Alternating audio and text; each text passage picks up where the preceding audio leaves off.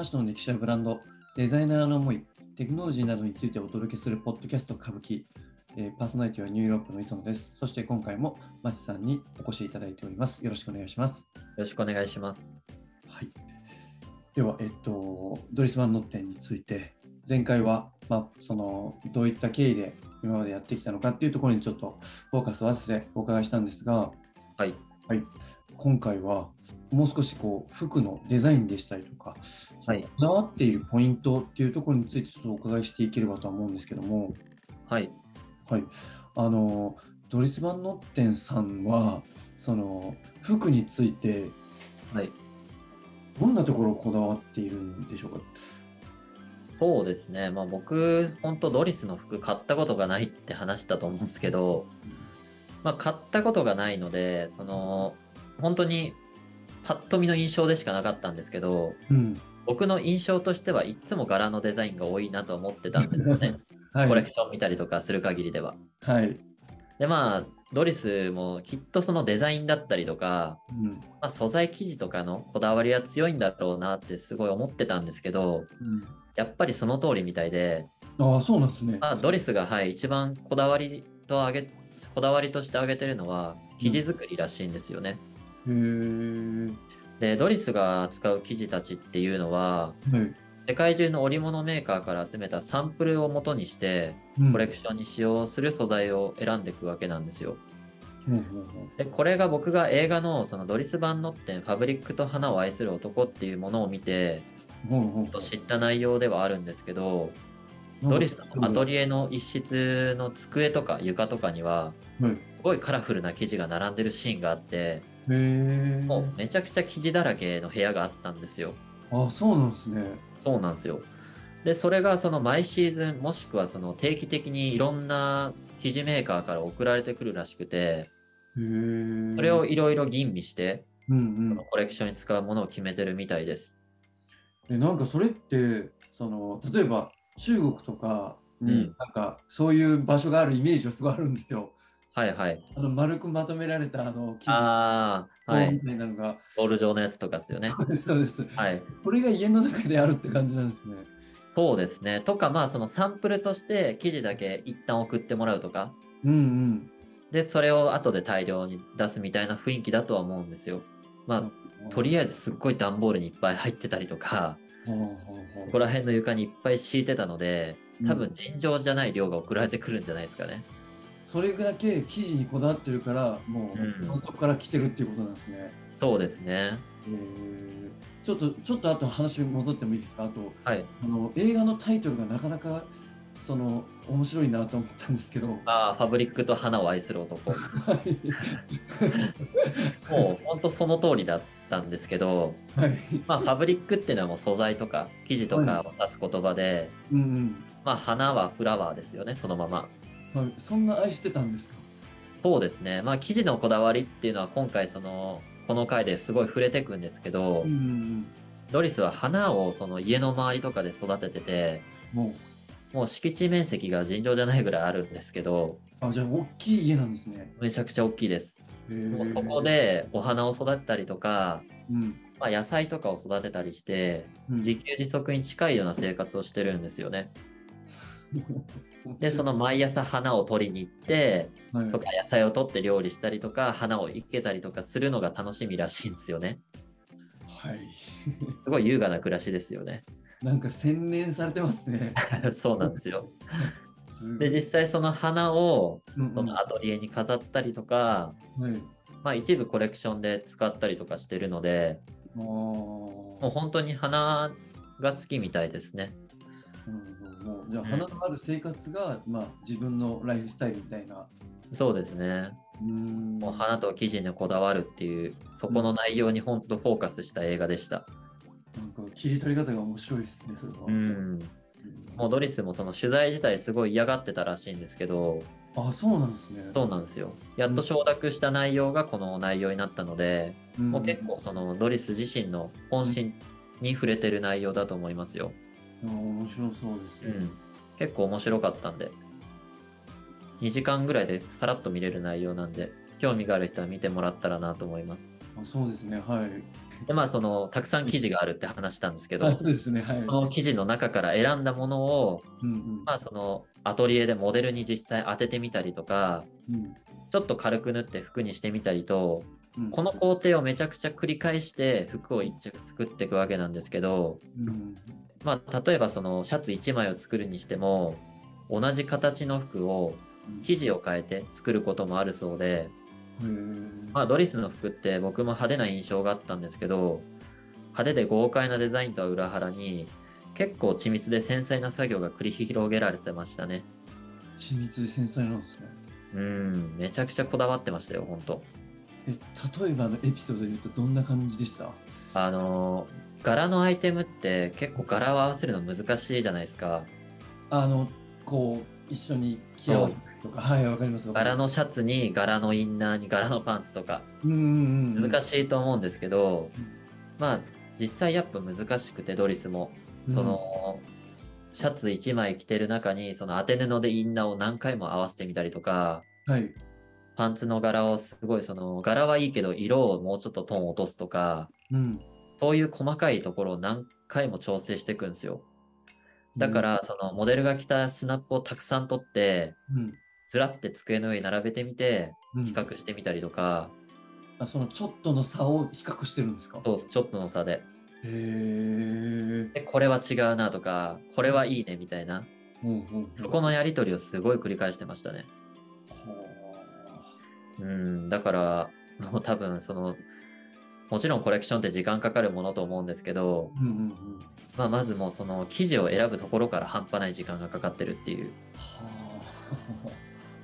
すごいな。うん、もうすごいこだわりがありますよね、だから。だから納得のいくものじゃないとダメっていうのはもちろんなんでしょうけどうん、なんかその生地選びでこうなんか意識ししてるんだろうなみたいなところもなんか分かったりするものでしたか？そうですね、まあ、ドリスも直接触れてた内容なんですけど、ああそうなんですその生地を集めてるっていうところにはやっぱり理由がしっかりあって、それはその自分自身の思いを伝えるためだそうです。まあ、表現の一部ですかね、やっぱり。でドリスがこうコレクションを考えていくときにうん。服っていう形から作っていくんではなくてうん結構バックボーンとか人物とかストーリーに着目して制作を進めてるみたいで、うんうんまあ、形からっていうよりはこう思想からクリエーションを始めてるんですよね。うんだから自分のこう思いとかを自由に表現するためにはたくさんのこう記事とかが必要になってるんだと思います。だから多分悩むんですよねすごい、そっかそっかその、うん、なんかなんていうんですかねその概念的なとこから来てるからってことですかね。そうですね。こういうジャケットを作りたいっていうよりもこういう思いを表現したいから来てると思うので、ああなるほど。なそこにマッチするその記事を見つけるのが大変なんでしょうね。なんかその僕がそのネットとかで前調べた時にドリス・バンノッテについてなんか旅からも結構こうインスピレーションを得てるみたいな話なんかちょっと見たりしたんですけどはい。そういうのもなんかインスピレーションの一つとして、まあ、概念的なところでもあるんだろうなっていうちょっと思いましたね。ああ、まあ自然とかもやっぱりお花が好きなぐらいなので、うんうんそういうところからも刺激を受けてると思うんで、うん。まあやっぱ服だけに限らず、いろんなところからうん。こういうその発想源っていうのを得てるんでしょうね。で、まあ実際その記事選びの時間も言ってて、うんうん。これすごいなって僕本当に思ったんですけど、うんその記事選びがなんと4、5ヶ月ぐらいかかるらしいです。ええめちゃくちゃかかるんですよね、きっと。ああまあ、例えばドリスみたいに2シーズンコレクションを発表してるブランドだとすると、うんうんまあ1年のほとんどが生地選びに時間をかけてるわけじゃないですか。そうですね。だから生地選びさえ決まればあとはもうスムーズにいくのかなっていう印象で、ああまあ、この時間の咲き方っていうのは他のブランドでも珍しいんじゃないですかね。そうですよね。うん。うん多分他のブランドは結構その服のディティールとかうんうんどういう服を形で作っていこうかなっていうところに時間をかけてるブランドが多いと思うんですけど、うんうんうんうんここはドリスの場合は生地なんですよね。へもう4、5ヶ月って言ったらほぼワンシーズンの期間選んでることになりますからね。そうですよね。うん。なんかもう職人も職人で、生地選び職人みたいな感じ。そうですね。すごいこだわりが強いので、まあ、病的な完璧主義者って自分で自重してたぐらいなんで、よっぽどだと思いますよ。うんそれこそその一緒に働いてる人たちも、はい。すごい疲れるっていうぐらい話してたんで、もうほんと細かいとこまでこだわるから疲れるよって話してたんですよ。もういいやんとそこはやらなくても。だから本人にしかわからないポイントがあるんですよ、きっと。はあ。僕たちも多分見てるだけでつかめる部分もあったりするとは思うんですけど、うんうん。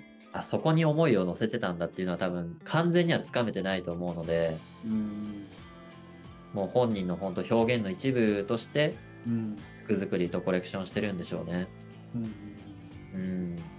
まあでもこう、はい。複雑な柄の組み合わせをすごくドリスやってるんですけど、はい。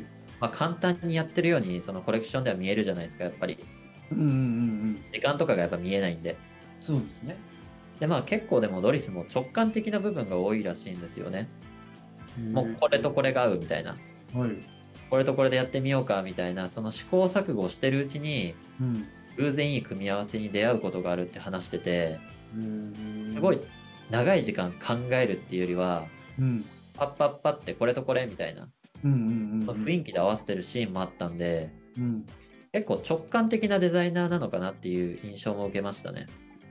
あなんか今までの話だとその完璧主義者っていうところなんで、まあ、なんかロジカルな方なのかなと思ってたそうですよね。もうねささっと決めていくんですねそういうところは。まあ、その、ロジックっていうよりも、うん、感覚主義なみたいな印象を受けましたけどね。あーあーなるほど。うん。まあ、やっぱお花見たりとか、うんそういったところもやっぱ感性がすごい影響する部分と思うので、うん、はい。そういうところはやっぱりその、日頃の生活もそうでしょうし、ちっちゃい頃からファッションが身近にあった方なんで、うん。まあ、自然とこう育っていった方なのかもしれないですね。うん。うん。そうですね。で、あとはそうですね、まあ、デザインの面でもう一つ特徴があるんですけど、はい。ドリスのコレクションってたびたび刺繍が登場してくるんですよ。はいはいはいはい。で、この刺繍っていうのは、うんインドの刺繍職人さんたちが手掛けてるもので、うん。うん。一つ一つがこう職人の技術によって生み出されてるんですよね。で、ドリス自身がこういう手仕事によって生まれるものっていうのをすごい尊敬してる人で、はい。作り手である職人さんを守るためにも、ほとんどのコレクションっていうものに刺繍を取り入れてるようです。ほう。まあ、その幼児の回とか確かギャルソンの回とかでも僕触れたと思うんですけどはいはいはい。結構伝統的な職人さんたちの仕事って今減りつつあるうん傾向で、うんまあ、それが何でかっていうとこう大量生産が普通の時代になったりとかうんうんもうどんどんそこら辺が工場化でうん技術として工場でできるようになってきてるのでうん。手で何かを作る人たちっていう仕事が結構減ってきてるんですよね。ああそうですね。前もおっしゃってましたねそれ。はい。そうなんですよ。うん。まあでもその機械的に作ったデザインとうん。職人さんが作るデザインってやっぱ味が全然違うくてうんうん僕も実際ハンドメイドの服だったりとかアルチザンを着たりするんでうんはい。すごくわかるんですけどうん。そのちょっとした抜けっていうか 失敗かもねみたいな、うんうんうんまあ、意図した失敗かもしれないんですけど、うんはい。まあ、そういうところにこう味を感じるんですよやっぱ。えー。あ人がしてるんだなっていう。はい。そういう温かみっていうんですかね。うんうん。うん、そういう良さっていうのはやっぱりハンドメイドでしかないものだと思うので、うんうん。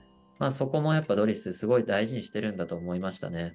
うん確かに、うん、やっぱり機械で作ったらどうしても非なんていうか対称なものになってそうなんです綺麗なんでしょうけど、まあすごい良さでもあるんですけどうん。個性的にならないっていうかうんうんうん、全部同じものになるんで、うん。まあ、そこへんはやっぱりその職人さんの手でしか生み出せない技術っていうのがあるんだと思います。うんそうですね、うんなのでこうドリスは実際にインドにその職人さんが働く工場を作ったりもしててうん職人さんが働く環境を整えたりもしてるんで結構その生活の援助的なこともしてるんですよね。あそんなことまでそうなんですよ。実際に取り組みとしてそういうこともしてるので、うんうん、結構力を入れてますね、支援には。へーなんか素敵な思想ですね、そういうところも。そうですね。うん。まあで、こう聞くと、その職人さんが一方的に支援を受けてるように聞こえるんですけど、はい。まあでも実際その職人が作る刺繍がドリスのコレクションを色づけてるわけなんで、うんうんうん。まあいい協力関係が築けてますよね。ああ、そうですね。うん。まあ結構カラフルな刺繍とかも多くて、うん。エビの刺繍、ロブスターの刺繍とかですかね、僕が見たことあるのは。もうアイテムにドンと刺繍があるようなやつとか、はい。そんなのがあるんですけど、まあこういうカラフルなコレクションとか、パッと見のインパクトのあるデザインとかも結構職人さんの努力があったりするので、うんうんうん。そういうのに注目してみるのも面白いと思います。そうか。なんかあの、ドリスバンノッテンの服ってその柄物が多いイメージなんですけど、うん。はい。柄ってもっと細かく見ると刺繍なんだろうなってことですよね。あの、そうですね。生地の元々の柄もあったりするんですけど、うんうん。意外とこれ刺繍なんだっていうのもあったりして、はあすごい手が込んでるものもあるので、そうですよね。ちょっとこう民族風な衣装とかもドリス割と登場するんですけど、はい。そういうのは結構刺繍が多かったりしますね。ああ、そうなんだ。うん。めちゃくちゃ手が凝ってる、手の込んでるものばっかりで、多分近くで見てみると感動するんじゃないかなっていう。はあ通りでお値段もなかなかなそうです値ね。段するわけですね。そこは多分お値段にちゃんと出てると思います。うん、そうですね。はいなかなか高いですもんね。そうですね。うんで、まあドリスってその、見た目がすごい派手な分、うん。まあ、生地が派手だったりデザインが派手な分、うん。服っていうのはその形式的な展開になってて、うん。ドリス自身も話してたことがあったんですけど、はい。毎回のコレクションのベースはクラシックな服らしいんですよね。うんうんうんで、そのクラシックっていうのは、うん昔の紳士服とか婦人服をイメージして作ってるらしくて、うん。うん。ジャケットとかパンツとか、そのスカートとか、うん。そういうベーシックなアイテムを基盤に作ってて、結構形としては割とシンプルなものが多いんですよね。へえ。なんでこうデザインの癖が強くても、うん。こう上品な雰囲気を出せるっていうのは、うん基盤が紳士服や婦人服だからだと思います。うん。まあ、このこうさじ加減っていうのはすごいやっぱドリス魅力的な点だなって僕は思ってて、うんうん。まあさっきも話したんですけど、幼少期からそのファッションっていうものが身近にあったし、うん学ぶ機会も多かったので、うん。これは割とこう自然に身についた感覚かもしれないですね。うん。うん。足し算引き算をうまくつくつけてるんですね。その足すとこ柄で足してそうですね。着やすいようにうん。いわゆる一般的なベーシックな形にしてると。うん。見せるところと抑えるところをしっかりうん。計算してるんですね。うん。まあ、ここ辺はちょっとロジカルな部分出てると思いますけどね、僕。そうね。うん、結構こだわってるっていうか、はい。まあ、病的な完璧主義者の部分が、ちょっと垣間見える一面ですけどね。はい。確かうん。まあ、あとドリスでこう特徴的なアイテム自体を上げていくなら、に。はいはい。結構スカーフとかマフラー、うん。うん。首に巻くようなアクセサリー類が特徴的で、ほこれドリスが好きなアイテムって公言してたらしいんですけど、うはい。そのスカーフとかマフラーが好きだって言ってたらしいんですよ。うんうんなんでメンズとレディースのコレクションで毎回登場してる印象ですね。うん。へえ。で、コレクションのランウェイとかでは、そのうん首に巻くだけじゃなくて、うん頭とか腰に巻かれたスカーフっていうのが結構見られるんですけど、うん。その結構ドレープとかもしなやかで、うん。そのスカーフとかは毎回惹かれますね。へえこれもやっぱり柄物が多いって感じ？柄物が多いです。ああ、やっぱそうなんだ。結構差し色というか、うん。まあ、アクセント代わりとして使ってる印象ですかね。へえ。うん。なんで、まあ、各サイトとか、うん。そのドリスの古着を扱うところの説明とかを見てみると、うん。結構スカーフとかマフラーはドリスを代表するアイテムっていう書き方をしてるので、ああ、そうなんですね。まあ、バイヤーの目からしても、うん、割とその印象的なアイテムに映ってるんだと思います。うんまあその1点だけなら取りやすまあ消費者としたら取り入れやすそうでもありますしね。そうですね。まうんあ、その、もちろん価格帯の面で見ても、うんスカーフとかマフラーだと全然購入できるぐらいですし、うんまあ実際その服装のアクセントで使いやすいアイテムなので、うん年中使えますしね、大体。そうですね。うん。すごい利便性が高いアイテムなので、いいと思いますよね。うんというところで今回はこんなところでしょうか。そうですね。はい。と今後もファッションについての内容を発信していきますので、まだチャンネル登録をされてない方はぜひよろしくお願いします。それでは今回のゲスト、松さんありがとうございました。ありがとうございました。